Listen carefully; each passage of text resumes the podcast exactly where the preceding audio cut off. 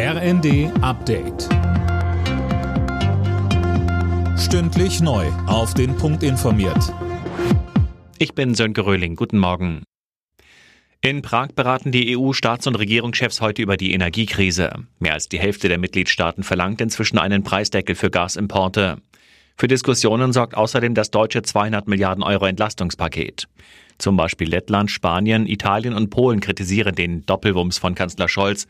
Sie befürchten, dass die Hilfen für die deutsche Wirtschaft den EU-Binnenmarkt verzerren könnten. Die Deutschen blicken zunehmend mit Sorge auf die politische und wirtschaftliche Lage im Land. Das zeigt der ARD Deutschland Trend. Nur noch 29 Prozent sind mit der Arbeit der Regierung zufrieden. 53 Prozent gehen davon aus, dass es mit Deutschland wirtschaftlich bergab geht. In 20 Städten demonstrieren Anhänger von Fridays for Future heute gegen den Abbau von Braunkohle. Hintergrund ist die Entscheidung von RWE, den Ausstieg aus der Braunkohleverstromung auf 2030 vorzuziehen. André Glatzel, da gibt's aber einen Haken. Ja, und der heißt Lützerath. Das Dorf in NRW soll trotzdem abgerissen werden, weil die Kohle darunter in der aktuellen Krise gebraucht wird, so RWE.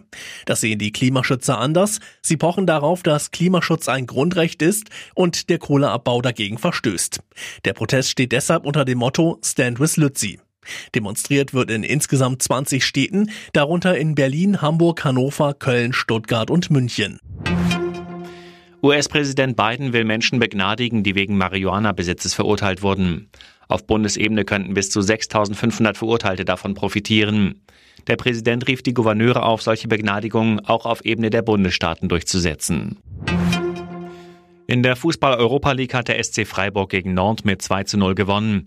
Union Berlin setzte sich mit 1 zu 0 gegen Malmö durch. Und in der Conference League hat der erste FC Köln gegen Partisan Belgrad mit 0 zu 1 verloren. Alle Nachrichten auf rnd.de